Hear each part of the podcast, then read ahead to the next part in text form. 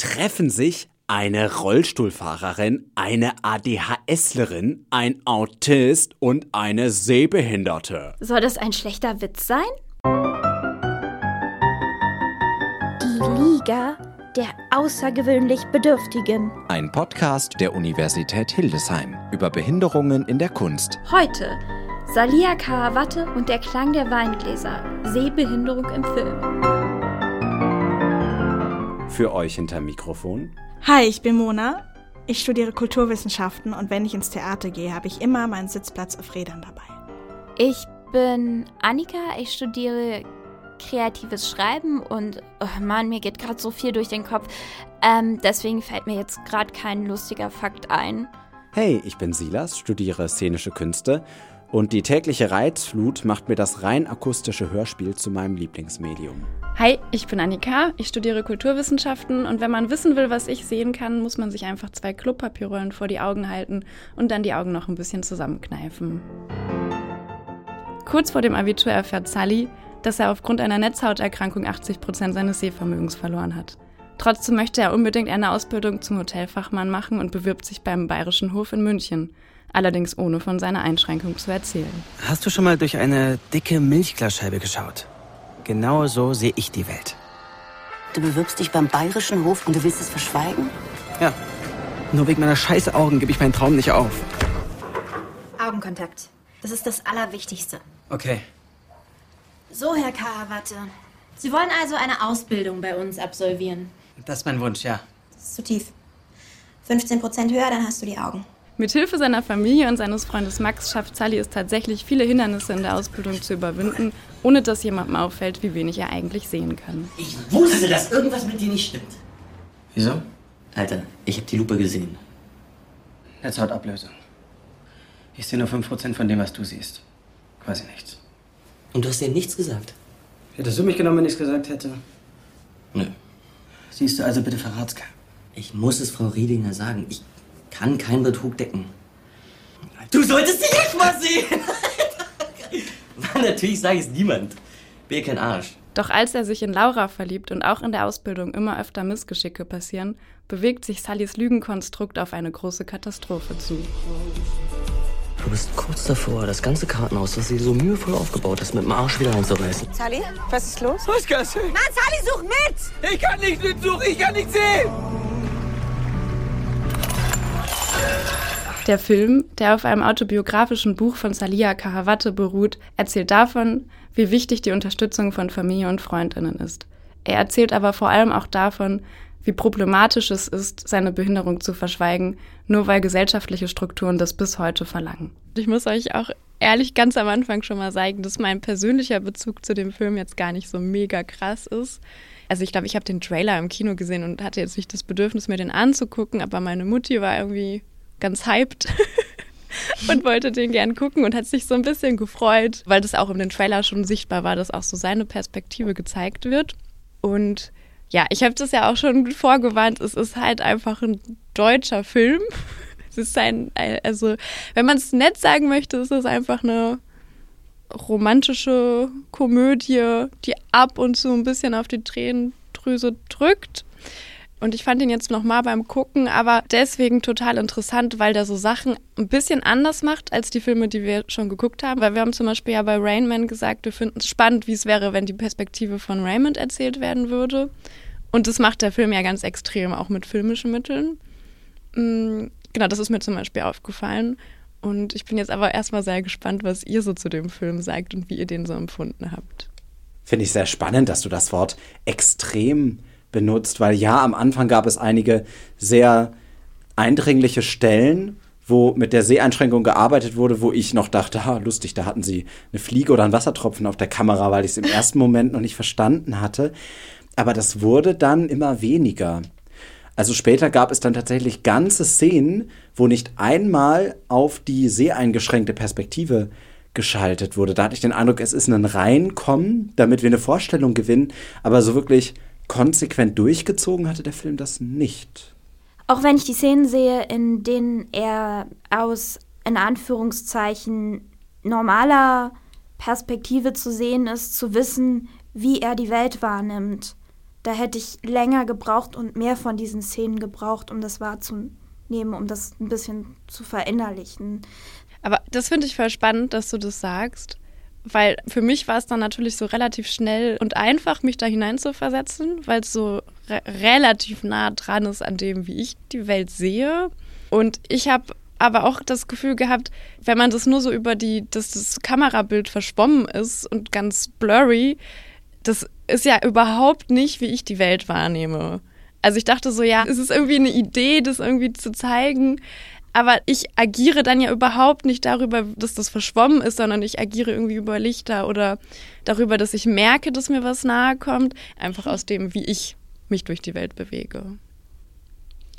Bei dieser Geschichte dass Sally eben nur noch 5% sieht und das verschwommen, habe ich mich halt auch gefragt, wie, inwieweit sich der Schauspieler da reinversetzen kann oder ob es einfacher ist, einen ganz Blinden zu spielen und wie der Schauspieler sich da reinversetzt, dass er eben so tut, als, als ob er eben verschwommen sieht. Aber er sieht ja in echt quasi in dem Moment beim Spielen ja gar nicht verschwommen.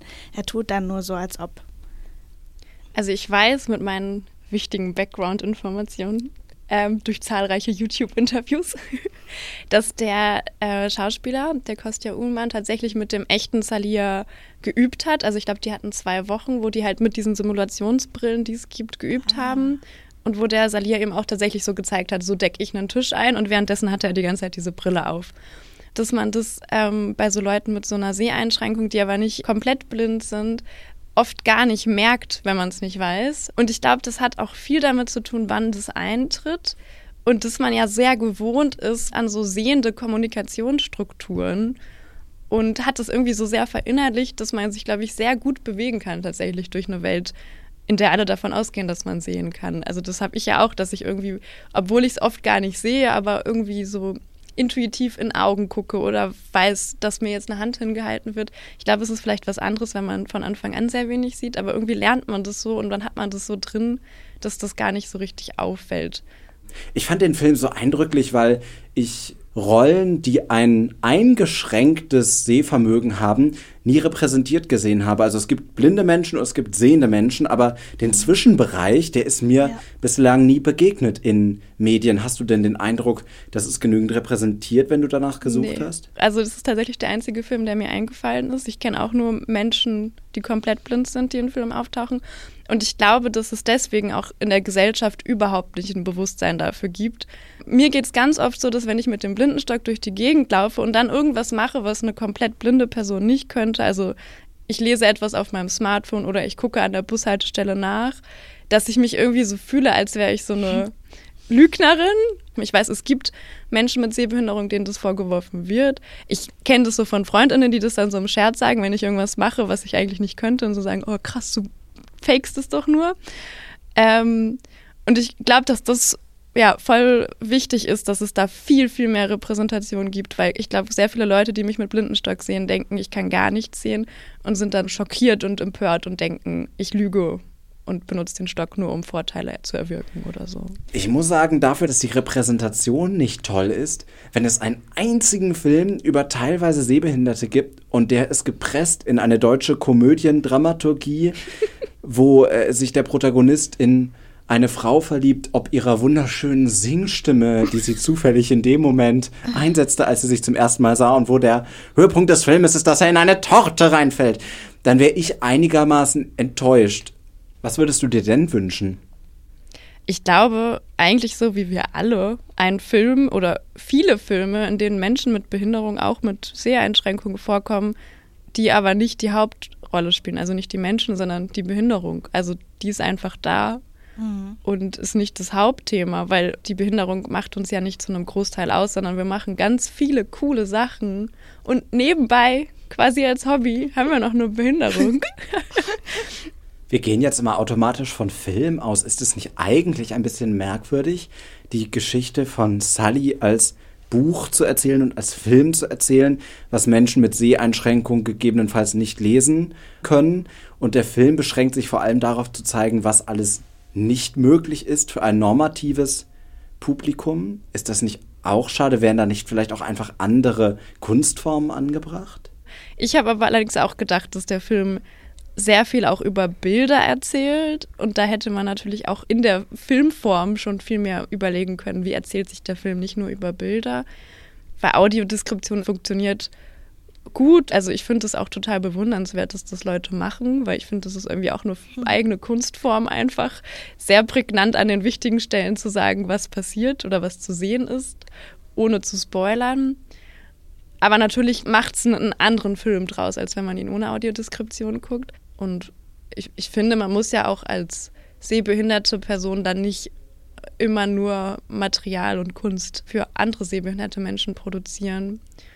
Also ich denke, dass es halt dann eher das Mainstream-Ding ist, zu machen, dass man eben in die Welt der äh, Nichtsehenden und der Sehbehinderten eintaucht und da natürlich dementsprechend mit Bildern und Metaphern, was weiß ich, arbeiten kann dann wenn Leute den Film gesehen haben und ich dann mit denen rede und sage, hey, sorry, ich habe eine Netzhauterkrankung, ich kann nicht so gut gucken, dass die sagen, ah, ich habe diesen mega lustigen Film gesehen, so ist es also, und sich das dann tatsächlich besser vorstellen können. Ich weiß nicht, ob jemand bei dem Film sagen wird, ich habe diesen mega lustigen Film gesehen. Meine Mutti. oh, oh. So schließt sich der Kreis. Aber ich behaupte, dass sie sich gefreut hat, dass da eine Geschichte erzählt wird, die so ähnlich ist, wie unsere sein könnte. Ich muss dazu sagen, wenn ich mit meiner Mama unterwegs bin, ist sie die Erste, die mich irgendwo stehen lässt und vergisst, dass ich nicht gucken kann. Das heißt, das Hineinversetzen hat da schon sehr früh aufgehört zu funktionieren. Aber es ist ja auch schön, weil das ist ja genau diese Sache von, es ist nicht sichtbar und für meine Mutter bin ich nicht an erster Stelle sehbehindert, sondern wir sind zusammen shoppen, sie und ihre Tochter und dann ist es halt nicht normal, dass man die Tochter die ganze Zeit am Arm führt. Deswegen lässt sie mich da gerne mal irgendwo liegen. Wie liegt denn überhaupt die Relation zwischen vollkommen erblindeten und teilweise erblindeten Menschen? Ich kann es dir nicht genau in Zahlen sagen, aber ich weiß, dass es sehr wenig vollblinde Menschen gibt, also im Verhältnis. Und dann gibt es halt noch ganz viele Leute, die halt mehr als zwei Prozent haben, so wie ich oder auch der Sally im Film. Und die keinen offiziellen Blindenstatus in Deutschland haben, aber die halt zum Beispiel einen Blindenstock benutzen. Wobei ja Sally äh, gar keinen Blindenstock benutzt im ja, Film. Das ist ein bisschen dumm. ja. Und ich finde es total schwierig, dass er keinen Stock benutzt. Also aus so einer rein realistischen Perspektive ist es ja wahnsinnig gefährlich.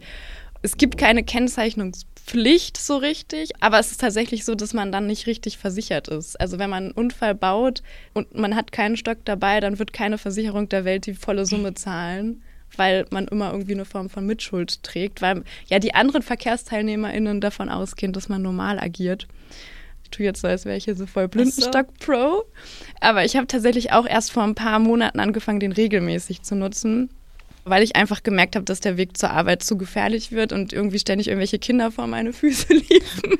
Und ich irgendwann, also mich hat meine Freundin dann gefragt, hä, wie machst du das eigentlich? Du kannst doch hier eigentlich gar nichts sehen. Dann habe ich gesagt, ja, stimmt eigentlich. Eigentlich habe ich mir den Weg auch einfach nur gemerkt und ich wusste, da ist eine Stufe und da kommt eine Ampel. Und seit ich den Stock benutze, werde ich wirklich fast täglich auf der Straße angesprochen von Leuten. Und da verstehe ich schon, dass man da manchmal auch keine Lust drauf hat. Ich habe da manchmal auch keine Lust drauf. Manchmal ist es total nett und Leute fragen einfach nur, ob, ob sie mir helfen können. Aber manchmal kommen dann auch wirklich Leute und sagen so, oh cool, dass du einkaufen gehst. Das finde ich so inspirierend. Das hat meinen Tag so viel besser gemacht. Oh. Und das dann natürlich an so oh Tagen, wenn man auch einfach keine Lust hat, mit Leuten zu reden. Ja, ich kenne das. Ja. Mhm. Oder auch so Kinder, die fragen, was hat die Frau da, was ich total in Ordnung finde, aber manchmal hat man ja auch darauf keine Lust. Ich wollte nur ganz kurz nochmal jetzt einhaken zu dem, was du gesagt hast, weil sozusagen ich mit meinem Rollstuhl halt den immer dabei habe und den auch immer dabei haben muss. Und dass man dann als Blinder dann doch auch irgendwo eine Wahl oder kann auch entscheiden, ich benutze es jetzt nicht und ich merke mir halt dann zum Beispiel den Weg und kann bei deiner Behinderung halt dann eine unsichtbare Behinderung sein. Das finde ich spannend. Ja. ja, ja, der gute Outing-Zeitpunkt. gerade auch im Berufsleben, gerade weil man dann ja auch oft nicht weiß, wenn man nicht genommen wird, liegt es jetzt einfach an mir oder liegt es doch an der Behinderung, da kriegt man ja sehr selten Auskunft drüber. Ich hatte das tatsächlich mal, dass ich ein Vorstellungsgespräch hatte und es lief in meinem Empfinden sehr, sehr gut, aber da ist man sich ja, also kann man sich ja auch nie sicher sein und danach habe ich eine Absage erhalten und da habe ich auch sehr offen über meine Behinderung gesprochen und dann habe ich nachgefragt und die haben dann geantwortet, das dürfen wir leider aus rechtlichen Gründen nicht und das klang für mich schon sehr nach, ja, wir fanden dich cool, aber du kannst leider nicht gucken. Oh. Sorry der Film greift schon eine Problematik auf, die, glaube ich, für viele Menschen mit Behinderung sehr präsent in ihrem Leben ist, nämlich wie mache ich das im, im Job und lege ich das da offen. Andererseits an der eigenen Arbeitsstelle oder bei Praktika zu früh das zu sagen, dann hast du natürlich gleich einen Stempel auf den Kopf und den Stempel, den wirst du auch nicht mehr los. Und einmal war es so, dass ich das sehr früh gesagt habe und dann gab es eine Kollegin, immer wenn irgendein Wortspiel benutzt wurde, im Raum oder im Flur oder anderswo, dann kam sie immer zu mir und hat es mir erklärt, weil sie der Meinung war, ich könne ja als Autist keine Wortspiele oh. verstehen. Und, und, und, dergleichen, dass du halt auch gleich in der Schublade drin bist. Ja, da hätte er das früher offenlegen können. Eigentlich darf er ja deswegen nicht gekündigt werden und es gibt ja auch keine Verpflichtung, das bei einer Bewerbung offen zu legen. Und es gibt ja auch viele Momente im Film, wo er das offenlegt, dann zum Beispiel, als er da in der Küche ist und mit dieser Schneidemaschine arbeiten soll, wo ihm dann Leute sehr verständnisvoll und hilfsbereit begegnen. Und das ist mir auch oft passiert, dass dann Leute so sehr verständnisvoll sind und auch sehr unterstützend. Natürlich passiert das auch sehr oft, dass man dann wirklich abgelehnt wird oder in eine Schublade gesteckt wird. Aber es ist auch eine Form von so einem internalisierten Ableismus, dass man denkt, wenn ich das jetzt offen lege, dann werde ich automatisch anders wahrgenommen, obwohl das gar nicht in, in den übermäßigen Fällen passiert wahrscheinlich. Du bist nicht verpflichtet, es zu sagen, dass du eine Behinderung hast, aber du musst tatsächlich in Bewerbungsgesprächen, wenn du gefragt wirst, also auf dem umgekehrten Weg, musst du das richtig angeben. Das stimmt. Das ist sonst ja. hinterher auch ein Kündigungsgrund, wenn du das verschweigst. Kleiner Trick von mir bei Bewerbungsgesprächen, wenn man nach der Schwäche gefragt wird, also was haben Sie für Schwächen? Sagen, ich kann nicht so gut gucken. Da muss man nämlich nichts anderes von sich preisgeben, was man nicht so gut kann. Und hat geschickt aber auch seine Behinderung eingebunden ins Gespräch. Und da habe ich das dann nämlich erzählt, dass ich nicht so gut gucken kann und dass ich auch einen Schwerbehindertenausweis habe und dass das schon nicht so ohne ist und so. Und alle waren so, ja, ja, la, la, la. Und ich habe ihn ja auch die ganze Zeit in die Augen geguckt. Und dann habe ich äh, dann bei meinen Bewerbungsunterlagen meinen Schwerbehindertenausweis beigelegt als Kopie. Und da war es ein großer Schockmoment, dass der Grad der Behinderung bei 100 liegt. Und es war irgendwie, glaube ich, auch wirklich für alle so, oh Gott, sie wird diese Ausbildung niemals machen können. sie hat einen Grad der Behinderung von 100. Wir müssen uns irgendeinen Weg ausdenken, wie wir sie hier rauskriegen. Aber ich habe es natürlich, habe ich sie am ersten Tag überzeugt, dass ich trotzdem Hammer bin. Oder gerade deswegen. Also bei mir, ich meine, sieht man Verschweig's ja halt. doch mal. ja, also ich könnte es einen Gips drum machen um ein Bein und dann so sagen, ist nur für drei Monate, keine genau. Sorge. genau. Für mich ist es immer noch ein persönlicherer Schritt, wenn ich mal aufstehe und dann auch mal wirklich laufe. Und dann fällt mir hin und wieder auch Blicke auf, wie ich mich bewege. Und mir ist es manchmal bis zum gewissen Grad sehr unangenehm tatsächlich. Was eigentlich ein bisschen doof ist, wenn ich Theater spiele, weil da sollen mich ja quasi Leute auch anschauen. Und je mehr Leute gucken, umso mehr eine, so, eine, so eine komische Situation entsteht, umso mehr unangenehm ist es mir auch. Und dann versteift sich alles und es wird dann immer schlimmer. Und oh, ganz schlimme Situation. Ja. Was wäre denn ein Film für teilweise blinde Menschen? Wenn du, Annika, du studierst jetzt Theater und Literatur, aber wenn du einen Film drehen würdest, was würdest du denn machen? Wo glaubst du, wäre eine Bereicherung möglich?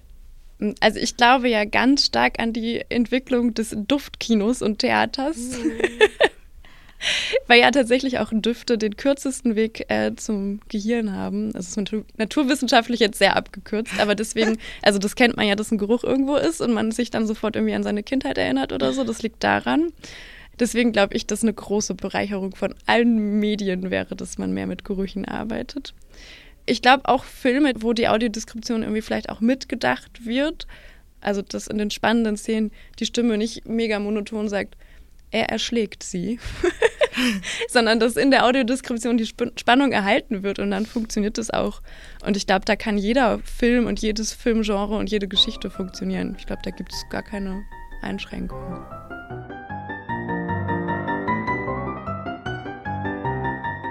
Das war Sadia Karawatte und der Klang der Weingläser. Sehbehinderung im Film. Nächstes Mal geht es um die Goldfische. Die Liga der außergewöhnlich Bedürftigen. Ein Podcast über Behinderungen in der Kunst vom Litradio der Universität Hildesheim. Am Mikrofon sprachen Annika Jakobs, Mona Bernhard, Silas Degen und Annika Kunigen. Seminarleitung Guido Graf. Musik Betty McFadden von Kevin McLeod. Redaktion Claudia Sonntag. Aufgenommen bei Radio Okerwelle 104.6.